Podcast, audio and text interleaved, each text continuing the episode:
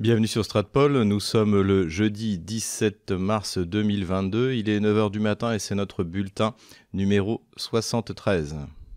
Avant de démarrer cette vidéo, n'hésitez pas à aller en description pour voir comment vous pouvez nous aider, n'hésitez pas à acheter le livre noir de la gauche française, surtout sur le chapitre La gauche française et la guerre, pour comprendre pourquoi Emmanuel Macron va nous lancer dans une guerre économique contre la Russie quitte à détruire l'économie française et à bien sûr découlaquiser, à détruire nos classes moyennes. Ceux de nos Tipeee, de nos Patreon et des PayPal qui n'ont pas pu assister à la dernière conférence privée, donc celle du 15 mars, eh bien le lien est disponible sur Patreon et sur Tipeee. Et pour les PayPal, eh bien il faut m'envoyer un petit message sur la messagerie de PayPal et je vous enverrai le lien. Mais rentrons immédiatement dans le vif du sujet, c'est-à-dire la guerre qui sévit actuellement en Ukraine on commence à avoir une idée de plus en plus précise de la manière dont s'est produite la marche à la guerre, c'est-à-dire de ce cycle qui a amené à la situation dans laquelle nous nous trouvons actuellement. Et j'avais déjà souligné à plusieurs reprises la responsabilité particulière d'Emmanuel Macron, et aujourd'hui elle semble se confirmer, et on peut dire que sans doute du point de vue occidental, Emmanuel Macron est un des principaux responsables de la guerre actuelle. Avant la reconnaissance des républiques autoproclamées de Donetsk et le Lugansk, c'est-à-dire le 22 février 2022, Vladimir Poutine avait donné une nouvelle chance aux Occidentaux de faire respecter les accords de Minsk par Kiev. Rappelons que, en principe, les accords de Minsk étaient déjà caduques en décembre 2015 et que dans la mesure où ils avaient été soutenus par une résolution du Conseil de sécurité de l'ONU, en principe, il aurait été du devoir non seulement de la Russie, mais de la France et des États-Unis et de l'Angleterre, donc qui sont membres permanents du Conseil de sécurité, de faire appliquer ces accords de Minsk. La Russie a été patiente donc de décembre 2015 jusqu'à février 2022 et à l'automne 2021, Vladimir Poutine avait donné encore une fois une chance aux Occidentaux et particulièrement à l'Allemagne et à la France, mais surtout à Emmanuel Macron, puisque, rappelons-le, l'Allemagne était en phase de transition politique après le départ de Mme Merkel et l'arrivée de Olaf Schulz. Vladimir Poutine avait accepté de relancer le format Normandie auquel la Russie ne croyait plus depuis longtemps et avait accepté de donner une chance de l'application des accords de Minsk. Les allers-retours d'Emmanuel Macron à Berlin, à Moscou et à Kiev n'ont absolument abouti à rien et au contraire les déclarations d'Emmanuel Macron à Kiev, ça encore nous l'avions déjà dit, n'avaient fait que jeter de l'huile sur le feu. Donc on peut dire que la responsabilité d'Emmanuel Macron, dans un premier temps dans la reconnaissance des républiques autoproclamées euh, par la Russie est totale, soit par amateurisme et le fait qu'il ne maîtrise pas la situation.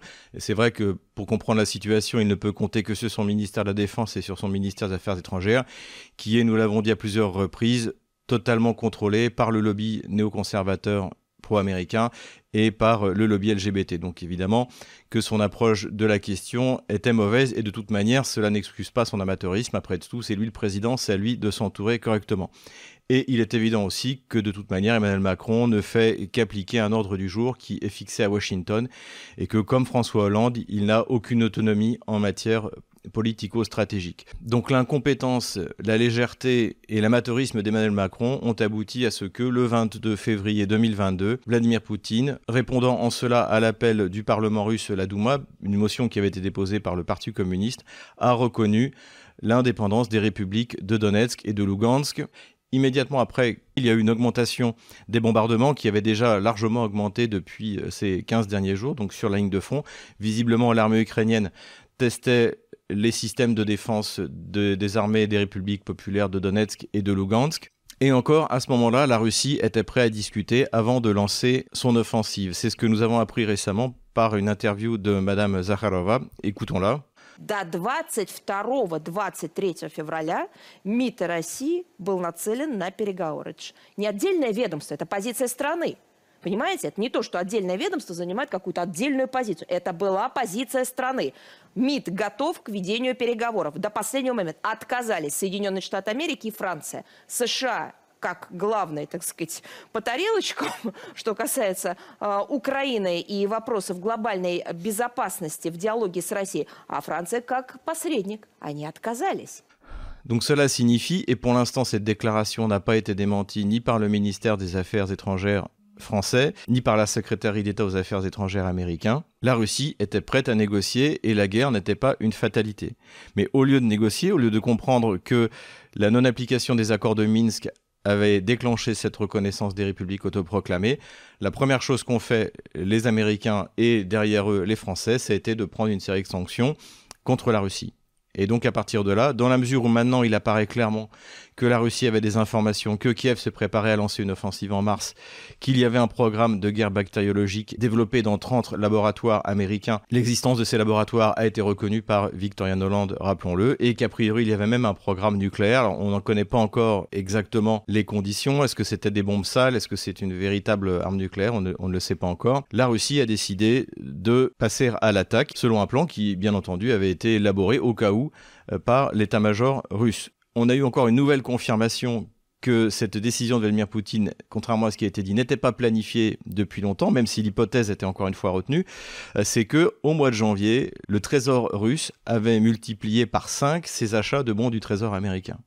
Donc il est évident que si la Russie savait au mois de janvier qu'elle lancerait une offensive dans le Donbass, elle aurait bien entendu rapatrié ces fonds qui ont été bloqués depuis euh, le début de la guerre euh, par les Occidentaux, et surtout elle n'aurait pas acheté davantage de bons du Trésor américain. Donc ce que j'avais imaginé est confirmé, c'est-à-dire que le président Emmanuel Macron est le premier responsable de la guerre fratricide qui se déroule actuellement en Ukraine. J'ai déjà parlé dans mes précédentes vidéos du défilé de ce que j'appelle les gamelins, donc tous ces généraux qui défilent pour nous raconter n'importe quoi sur la situation dans le Donbass et sur la doctrine militaire russe euh, qu'ils ne connaissent pas. On avait eu le cas, par exemple, de, parler de frappe nucléaire tactique dans la doctrine russe alors que ça n'existe pas. Et on a également parlé de Jean-Dominique Merchek qui nous avait expliqué que l'armée ukrainienne appliquait la stratégie de la techno-guérilla du commandant Brosselet. Eh bien, Jean-Dominique Merchet a récidivé dans un article dans l'Opinion, je crois, où il nous explique que le rouleau compresseur russe ne marche pas. Et il cite les travaux que nous avons, nous également, plusieurs fois cités, donc de Jean Lopez, pour nous expliquer qu'en fait, la Russie n'a pas réussi à obtenir un résultat opératif dans son offensive dans le Donbass. Donc ça aussi, ça veut dire que comme il n'avait pas lu ou pas compris les travaux du commandant Brosselet, il n'a pas compris ni lu les travaux de Jean Lopez, notamment sur la question de l'art opératif. Alors l'art opératif, c'est quelque chose de typiquement soviétique qui a été euh, très bien étudié aux États-Unis. Il faut le dire que là où j'ai lu le plus de choses, en fait, c'est pas chez Jean Lopez, en fait, c'est chez les, auteurs américains. Il y a également énormément de, spécialistes, de jeunes, de jeunes blogueurs. Euh, qui travaillent en permanence sur la Deuxième Guerre mondiale et qui ont, qui ont beaucoup publié là-dessus. Et bien sûr, il y a tous les travaux qui ont été accomplis par euh, les historiens russes. En fait, l'art opératif, c'est quelque chose qui a été mis au point dans les années 20 en Union soviétique par des généraux soviétiques comme Tukhachevsky, comme Triandofilov, et qui ont estimé qu'il y avait entre la tactique et la stratégie, un échelon intermédiaire qui s'appelle l'art opératif. Il s'était rendu compte à la lumière des guerres révolutionnaires et de ce qui s'était passé pendant la Première Guerre mondiale que l'idée de la bataille décisive, qui est chère à Napoléon et ensuite à, à, Clausewitz, hein, c'est-à-dire qu'on remporte une bataille décisive et on remporte la guerre. Donc ces généraux considéraient que ce concept de la bataille décisive ne fonctionnait plus puisque les États, notamment des États où il y avait de la ressource, de la profondeur, de la ressource industrielle et humaine, eh bien, même si on perdait une bataille décisive, on pouvait très bien continuer à mener une résistance. Encore une fois, c'est les leçons qu'ils avaient tirées, non seulement de la Première Guerre mondiale, mais des guerres révolutionnaires en Russie. Et donc, ils ont mis au point l'art opératif, donc qui est cet échelon intermédiaire entre la tactique et la stratégie, qui considère que l'armée ennemie est un système et qu'en en fait, il faut disloquer ce système et que c'est comme ça qu'on remportera la victoire. Donc, il n'est plus question de faire des grands encerclements et de réduire l'armée à l'intérieur, mais de foncer pour essayer de taper le plus loin dans la profondeur pour complètement disloquer euh, l'armée ennemie. Donc de, faire en sorte que l'ennemi soit obligé de concéder sa défaite puisqu'il n'a plus de système coordonné de défense. L'application concrète de cet art opératif, c'est l'été 1944, lors de l'offensive Bagration, de l'offensive Lvov-Sandomir, où l'armée soviétique démantèle totalement le système de défense allemand. Ainsi, si l'on considère que l'art opératif, ça consiste à démanteler la défense ennemie en tant que système, de détruire l'armée en tant que système, eh bien on peut dire que l'armée russe en Ukraine a obtenu ce résultat au bout d'une semaine, je l'ai dit à plusieurs reprises. En, fait, aujourd'hui, l'armée ukrainienne est incapable, et on le verra encore dans le détail des opérations, d'une défense coordonnée, et s'est elle-même enfermée dans les villes ce qui fait qu'elle a perdu toute capacité, toute mobilité stratégique. Donc une fois de plus, mauvaise analyse de Jean-Dominique Merchet.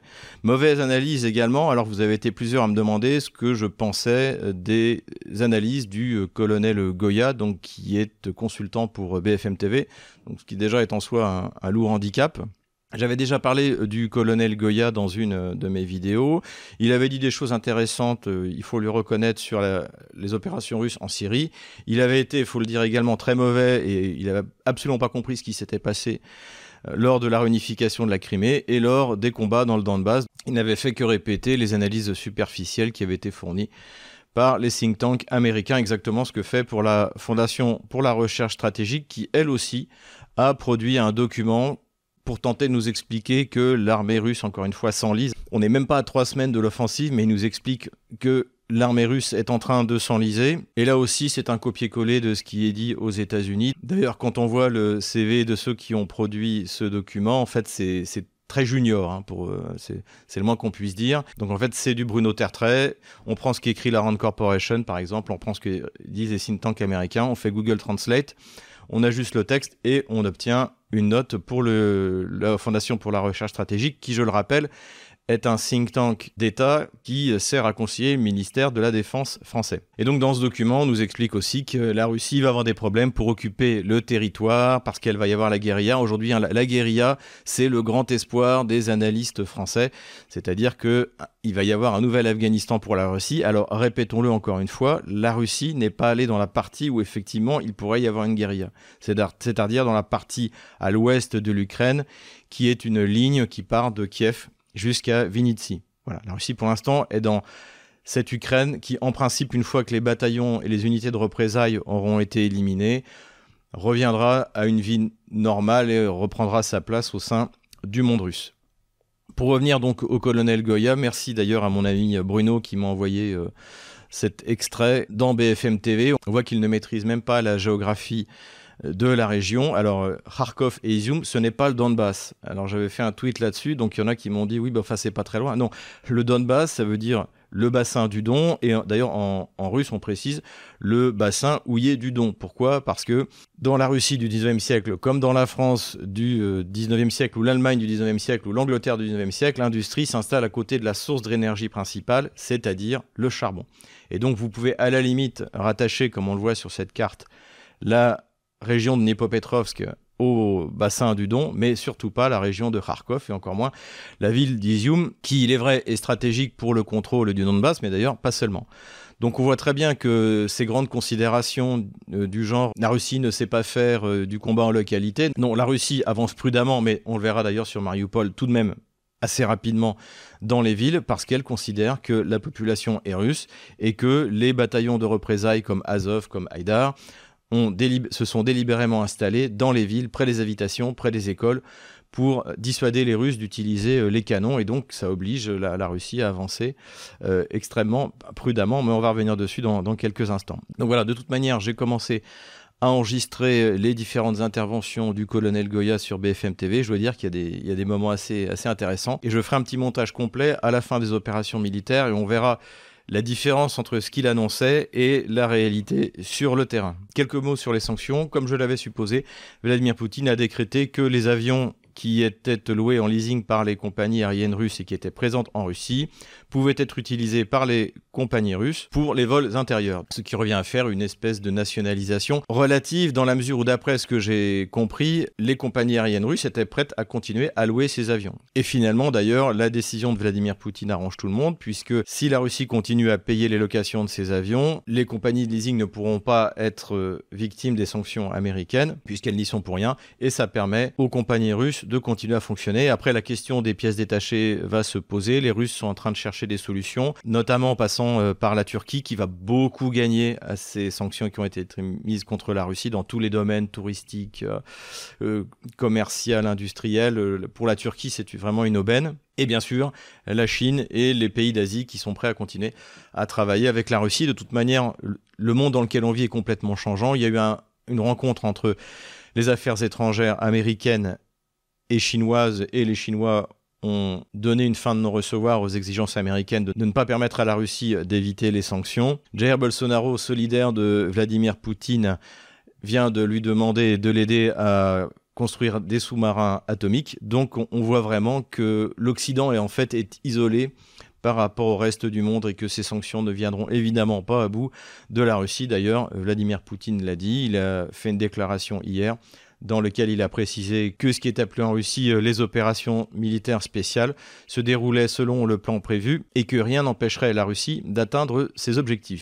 On a beaucoup parlé également de possibilités de défaut russe sur sa dette. A priori, ça n'arrivera pas pour l'instant, puisque effectivement, une partie des réserves russes ont été gelées. Mais Vladimir Poutine l'a expliqué, ce sont les Occidentaux eux-mêmes qui se sont fait, sont mis en situation de défaut. Pourquoi? Parce que comme je l'avais dit à l'époque, les euh, bons du trésor russe étaient très demandés sur le marché dans la mesure où la Russie est un pays parfaitement solvable, donc c'est sans risque. Et surtout, le gain, la rentabilité était euh, extrêmement intéressante pour les acheteurs potentiels de ces bons. Et une partie des bons est arrivée hier à expiration, donc le 16 mars, et il y en avait pour 117 millions de dollars. Et la Russie a dit, bah, écoutez, comme une partie de nos fonds est bloquée, nous allons envoyer un ordre de paiement, mais si c'est bloqué, c'est bloqué. Et aussitôt, le Trésor américain a dit non, non, vous, jusqu'à la fin du mois de mai, euh, la Russie peut euh, payer euh, ses bons du Trésor. Donc en fait, de facto, cet argent qui était censé être bloqué ne l'est pas et la Russie pourra vraisemblablement honorer le paiement de ses obligations. De toute manière, l'autre alternative, eh bien, c'est de payer en roubles, c'est ce qu'avait dit la Russie. Alors, il y a eu un article dans le site The Conversation qui expliquait que oui, mais si la Russie payait en roubles, aussitôt que les gens auraient eu des roubles, eh bien, ils allaient les mettre sur le marché, donc ça ferait encore plus baisser le rouble. Et en fait, non, parce que si la Russie applique la même règle qui aujourd'hui est appliquée euh, pour les citoyens russes, c'est-à-dire une limitation extrême d'acheter des devises, euh, donc dollars, euh, euros essentiellement, avec du rouble. Donc ce qui fait que les débiteurs de la Russie se retrouveraient avec du rouble et donc auraient tout intérêt à avoir une remontée de rouble et ferait la pression sur leur gouvernement pour arrêter ce cycle de sanctions. Encore une fois, les Occidentaux, je ne parle même pas de Paris avec Bruno Le Maire qui ne comprend rien à l'économie, mais même aux États-Unis, ont totalement sous-estimé le poids de l'économie russe dans l'économie mondiale, dans le domaine financier, alors moins dans le domaine énergétique, mais également dans le domaine agricole, dans le domaine des engrais.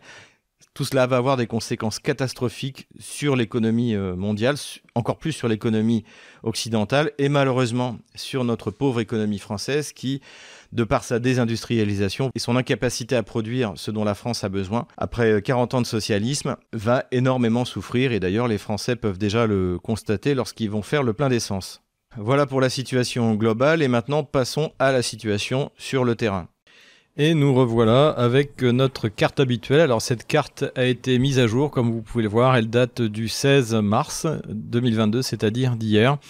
Et donc elle montre bien la progression des troupes russes, alors qui est encore une fois moins impressionnante que celle des premiers jours, puisque là on est dans des phases plus dures du combat, mais vous allez voir que la pointe d'effort principale, hein, le, le Schwerpunkt russe, c'est bien, est sur le point d'être accompli alors commençons notre petit tour. La première chose dont on va parler en fait, c'est ce qui s'est passé ici le 13 mars dernier, c'est-à-dire que il y a eu un bombardement par euh, des missiles calibre, donc selon la version russe, hein, 7 missiles calibre, qui se sont abattus au petit matin sur un camp d'entraînement de volontaires ou plutôt de mercenaires. Vous vous souvenez que Zelensky a voulu nous rejouer le coup des brigades internationales et donc euh, plusieurs euh, centaines de volontaires se sont regroupés là et se sont pris donc une salve de missiles calibre au petit matin. Ce bombardement a visiblement été dévastateur, hein, plus d'une centaine de personnels hors combat d'après les Russes on a vu passer sur les réseaux sociaux les commentaires des survivants, notamment un Français bon, qui visiblement n'avait pas une grande expérience militaire à apporter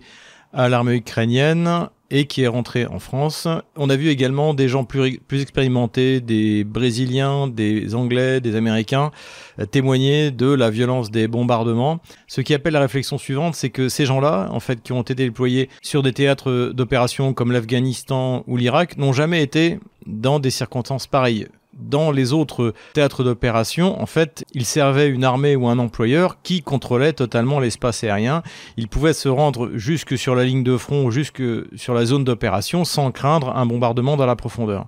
Et aujourd'hui, ces Américains, ces Anglais se retrouvent à la place de l'Irakien, à la place du Taliban, et ils peuvent être frappés n'importe où sur le territoire ukrainien sans que l'armée qui vienne puisse y faire quoi que ce soit. Et cela appelle également une autre réflexion, c'est que ce sont ces gens-là qui ont formé l'armée ukrainienne et ils ne l'ont pas formé pour affronter l'armée russe. Ils l'ont formé pour affronter les unités des républiques autoproclamées de Donetsk et de Lugansk, donc qui en principe n'auraient pu avoir aucun appui ni aérien, que ce soit sous la forme de missiles ou que ce soit sous la forme de l'aviation. Donc en fait, la formation qui a été donnée par l'OTAN aux troupes kieviennes ne correspond pas du tout à la guerre qu'ils sont en train de mener, ou plutôt de subir face à l'armée russe, qui est une armée, c'est à la fois la technologie euh, du 21e siècle, utilisée par euh, des guerriers médiévaux. Donc depuis le début, c'est très mal parti pour Kiev, et voilà une des explications. Sinon, pour l'ouest de l'Ukraine, jusqu'à présent, il ne se passe rien en dehors de ces bombardements à longue distance sur des sites militaires. Hein, la Russie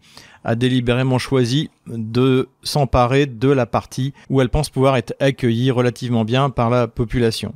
Il y a deux jours, le ministère de la Défense ukrainien, l'Internet euh, qui vient, résonnait des futures annonces de grandes contre-offensives euh, lancées contre l'armée russe. Alors nous, nous attendions ça avec impatience parce que nous maintenons notre euh, affirmation que l'armée ukrainienne, depuis les premiers jours de l'offensive russe, est complètement incapable de fonctionner de manière coordonnée. C'est encore une fois la victoire opérative de l'armée russe dès le début. D'ailleurs, rappelons encore une fois, les Ukrainiens sont venus aux négociations deux jours après le début de l'offensive russe. Donc je pense qu'il y a eu dès ce moment-là une prise de conscience que cette triple offensive par le nord, par l'est et par le sud était imparable. Mais cela dit, Kiev nous avait annoncé plusieurs euh, contre-attaques, donc du côté de Nikolaïev, du côté de Zaporozhye et du côté de Kiev. Et finalement, ce à quoi on a assisté, donc ces contre-attaques auraient dû avoir lieu euh, dans la nuit du 15 au 16, et finalement la montagne a accouché d'une souris. À Nikolaïev, ils ont été incapables de sortir de la ville, et ça s'est fini par un bombardement sur l'aéroport de Kherson, qui a détruit quelques camions et endommagé trois hélicoptères. Les... Mais le ministère de la Défense russe a reconnu ces destructions. Mais aucune tentative de sortie euh, de la ville, hein, même plus ces courtes offensives qu'on avait vues au début sur 40 euh, km. Donc là, Nikolaïev est complètement bloqué, tandis que dans la mer Noire, on observe l'arrivée des bateaux de débarquement russes. Donc on ne sait pas où ils vont débarquer. Est-ce qu'ils vont débarquer directement à Odessa ou euh, plus au sud ou plus au nord. De toute manière, encore une fois, les Russes ont l'initiative stratégique totale sur mer comme sur mer. Donc ici, aucune contre-offensive sérieuse. Il y a eu également une contre-offensive ici du côté de Zaporozhye. Donc en fait, là aussi, c'était pas vraiment une contre-offensive, c'était un échange de tirs d'artillerie auxquels ont répondu des tirs de contre-batterie russes et qui, a priori, d'ailleurs, l'ont emporté. Donc là aussi, incapacité complète de mener une contre-attaque des troupes qui sont à Zaporozhye. Et enfin, la propagande kievienne avait expliqué que la contre-attaque avait donné euh, d'excellents résultats dans cette région à l'est de Kiev et finalement, à l'heure qu'il est, eh bien, il n'en est rien. Au contraire, c'est l'armée russe qui a progressé et qui donc poursuit son encerclement en vue de l'assaut final sur la ville de Kiev. Passons sur euh, le Schwerpunkt, donc le point de bataille principal. Bon, au passage, la, ville de Kharkov n'est toujours pas prise par l'armée russe. De toute manière, comme je l'ai expliqué, le but de l'armée russe, ce n'est pas de s'enfermer dans des sièges interminables, mais plutôt de progresser pour arriver sur la pointe d'effort principale, le Schwerpunkt, qui est la destruction de l'essentiel de l'armée ukrainienne à l'est du territoire. Je l'avais dit dans mon avant-dernière vidéo, la prise d'Izium a permis à la Russie de se déployer vers le sud, donc d'une part euh, vers le Donbass, mais également vers euh, Dniepropetrovsk, hein, pour continuer à faire se refermer la mâchoire sur ce qui reste d'armée ukrainienne. Donc là, on a grandi un peu la carte pour voir ce qui se passe de plus près, et on s'aperçoit que euh, la poche ukrainienne est de plus en plus réduite et surtout est en train d'être découpée en de plus petites poches qui vont être réduites les unes après les autres. Donc là, on a les forces de la République populaire de Lugansk qui sont en train de s'emparer de Severodonetsk. A priori, ils ont déjà pris pied à l'intérieur de la ville, mais euh, pour l'instant, le contrôle total n'y est pas encore euh, exercé. Ce qu'on voit ici également, c'est la prolongation donc de l'offensive dont je parlais tout à l'heure. Donc là, on voit Slaviansk et Kramatorsk, hein, les premières villes à s'être soulevées militairement contre le, le putsch kievien en 2014, qui vont à terme constituer un chaudron où les combats seront effectivement très durs, puisque comme partout ailleurs, eh bien, les unités ukro-nazis se cachent derrière la population qu'elles empêchent de partir. Ici aussi, se passe des choses très intéressantes, c'est-à-dire qu'à grand renfort de bombardements, de blindés, d'après euh, des témoins, en fait, on n'avait jamais vu ça depuis la Deuxième Guerre mondiale, eh bien, l'armée russe et l'armée de la République populaire de Donetsk a réussi à avancer de manière significative entre 4 et 8 km d'après euh, d'après ce qu'on a entendu pour aller vers euh, Pakrovsk. Et là, si jamais cette percée réussit, on aura encore ici un chaudron et surtout il n'y aura plus rien pour empêcher l'armée russe et l'armée des républiques de progresser euh, vers l'ouest. Hein. Contrairement à ce qu'a dit le colonel Goya, le but de l'armée russe ici, encore une fois, c'est de détruire la totalité des forces euh, ukrainiennes. C'est pas de les pousser vers Kiev, ça n'a absolument euh, aucun intérêt. Et donc, une fois que les troupes ukrainiennes ici auront été détruites, on va avoir un effondrement complet de la situation en défaveur de Kiev, puisque évidemment que la défense ukrainienne n'a pas été faite dans la profondeur, que ce soit vers Ou que ce soit vers Kiev. Donc les choses vont plutôt au bon train de, de ce, de ce côté-là. Ici, ce qu'on voit, c'est la ville d'Ougledar. Donc là, les informations sont contradictoires. Certains locaux disent que la ville est, désormais contrôlée par les forces russes ou pro-russes, mais c'est pas encore acté. Mais de toute manière, c'est une question de temps. Mais là, ici, il se passe quelque chose de vraiment important du côté d'Avdiivka, du côté de Marinka, et ça sonne le glas de l'armée ukrainienne et des bandes armées dans cette région. Ce qui est clair, c'est que pour la République populaire de Donetsk, il est urgent de créer une distance suffisamment grande entre la capitale Donetsk et les troupes ukrainiennes, puisque ces troupes ukrainiennes, il y a deux jours, ont tiré un missile Tochkaou, donc c'est de mémoire 500 euh, kilos d'explosifs, donc c'est un missile qui est à peu près comme notre Pluton à l'époque, euh, sauf que le Pluton français, bien sûr, était à charge nucléaire, alors, que là, il s'agit de bombes à fragmentation, et donc les Ukrainiens, pour se venger, ont tiré un missile en plein dans le centre-ville de Donetsk, et ça a provoqué plus de 20 morts. Donc évidemment, on n'en a quasiment pas parlé dans les médias français, sauf je crois un peu sur euh, CNews. Donc je pense dans ce tir de missile qui a absolument aucune utilité euh, militaire, il y, a, il y a, deux objectifs. Il y a ben, un objectif de vengeance, c'est ce que m'avait dit notamment la jeune femme que j'avais rencontrée de Mariupol il y a quelques jours, dont je vous avais parlé, c'est que ben, faute de pouvoir garder ces territoires, ils vont détruire tout sur leur passage. C'est la retraite vers l'ouest de l'armée allemande en 1945. Sauf que là, le fait de tout détruire et d'emmener la population avait un sens stratégique dans le sens empêchait aux hommes d'être incorporés dans l'armée euh, rouge et puis ça crée un, désert pour l'empêcher de se ravitailler euh, sur le passage. Voilà. Donc euh, ça avait un sens là, ça n'en a aucun, c'est de la c'est de la vengeance pure. Et il y a aussi, à mon avis, un deuxième objectif, c'est que il y a quand même une multiplication de redditions de troupes régulières ukrainiennes. Et cette manière de radicaliser le combat, c'est pour aussi décourager les troupes qui seraient tentées de se rendre, de lever le drapeau blanc, sachant qu'après les crimes qui ont été commis, la crainte notamment que les milices des républiques euh, de Donetsk ou de Lugansk veuillent se venger sans faire de prisonniers, est très présente. Donc voilà le sens de ces bombardements gratuits euh, contre les civils, mais malheureusement ce ne seront pas les derniers. Dernier théâtre d'opération relativement secondaire aujourd'hui, hein, dans la mesure où vous le voyez, il y a une, la distance est encore creusée entre la ville de Mariupol et le, front actuel, c'est donc les combats à l'intérieur de, la ville de Mariupol. Donc euh, les combats sont quasiment terminés au moment où je tourne euh, cette vidéo. Les Russes et les Tchétchènes ont pénétré largement à l'intérieur de la ville et ont commencé les combats dans ce qui sera vraisemblablement le dernier bastion des ukro-nazis, c'est-à-dire l'usine d'Azovstal, que l'on voit ici. Donc visiblement, Mariupol sera le tombeau d'une bonne partie des troupes ukro-nazis. Et d'ailleurs, si on écoute les messages qui ont été publiés par les chefs ukro-nazis locaux. Ils en sont réduits à ne plus demander de tentatives de percée ou de tentatives de, de sortie, mais uniquement que dans toutes les villes du monde, eh bien, des gens euh, défilent avec des pancartes marquées Mariupol, c'est l'Ukraine. Donc voilà où on en est. Puisqu'on parle de chefs ukro-nazis, eh bien, un des fondateurs du bataillon Azov et du National Corpus, qui était surnommé euh, Kruk, a trouvé la mort dans des combats a priori autour de Kiev. Donc ce qui est intéressant pour nous, c'est que c'était un des organisateurs de cette espèce d'international euh, radical qui avait été créé autour du projet complètement bidon de l'Intermarium, qui avait d'ailleurs accueilli lors d'une conférence des représentants de l'Europe entière, y compris euh, des Français. Voilà, donc il est vraisemblable qu'à la fin des opérations russes, il n'y ait plus beaucoup de chefs ukro-nazis, soit en vie, soit en liberté. En ce qui concerne la fin définitive des combats, pour l'instant, ce que j'entends correspond toujours à fin mars, début avril. Euh, notamment tout devrait être fini pour la journée des cosmonautes qui a lieu le 12 avril. Voilà, à voir. Mais pour l'instant, encore une fois, une fois que l'essentiel de l'armée ukrainienne aura été détruit dans l'Est, eh bien, on va avoir un bond euh, qui va amener la ligne de front, à mon avis, euh, à peu près là. Et après, on ne voit pas trop ce qui pourra ralentir la progression de l'armée russe, en dehors de bien sûr de faire bah, des, forteresses à l'intérieur de chaque ville, mais ce qui, encore une fois, du point de vue opératif et du point de vue du sort final de la guerre, ne remettra pas les choses en cause.